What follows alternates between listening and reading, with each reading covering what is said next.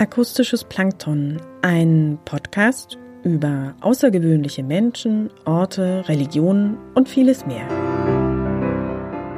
Biografisch, fiktiv oder persönlich. 24 Briefe an 24 Frauen aus Kunst, Kultur und Wissenschaft. Subjektiv ausgewählt, geschrieben und gelesen von Theresa Art.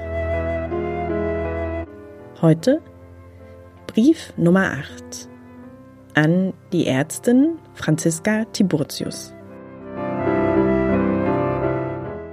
Dresden, den 12. Dezember 1898.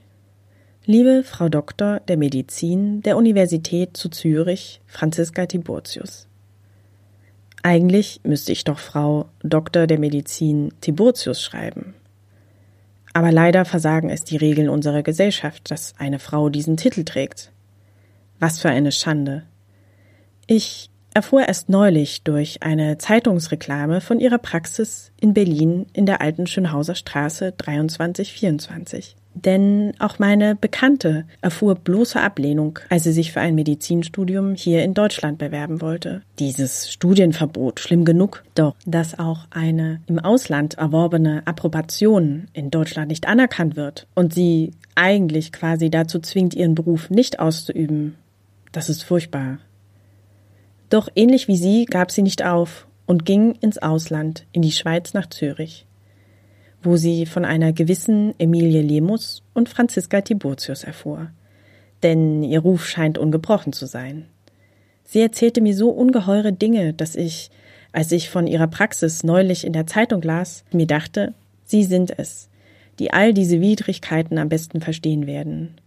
Die Vorurteile der Männer gegenüber Frauen reichen gerade beim Medizinstudium von der schwachen Konstitution, der intellektuellen Minderbegabung bis hin zur angeblich geringeren Gehirnmasse.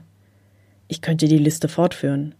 Doch ich glaube, ich brauche nicht fortfahren. Ich war nur so froh zu erfahren, dass Sie und Frau Emilie Lemus in Berlin den ersten Schritt gewagt haben und eine Praxis eröffnet haben und planen, eine Poliklinik weiblicher Ärzte ins Leben zu rufen.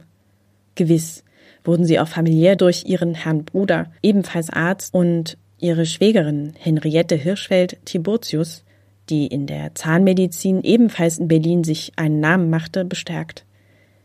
Ich bin sehr froh über ihren Einsatz für uns Frauen, aber auch für die Ärmeren unter uns, da ich ebenfalls erfahren habe, dass sie ihre Konsultationen für zehn Pfennige anbieten. Leider liegen noch sehr viele Steine auf unserem Weg. Doch Ihre Annonce, Ihr Mut hat mich beflügelt, Ihnen zu schreiben und macht mich hoffnungsvoll, dass bald neue Zeiten beginnen werden.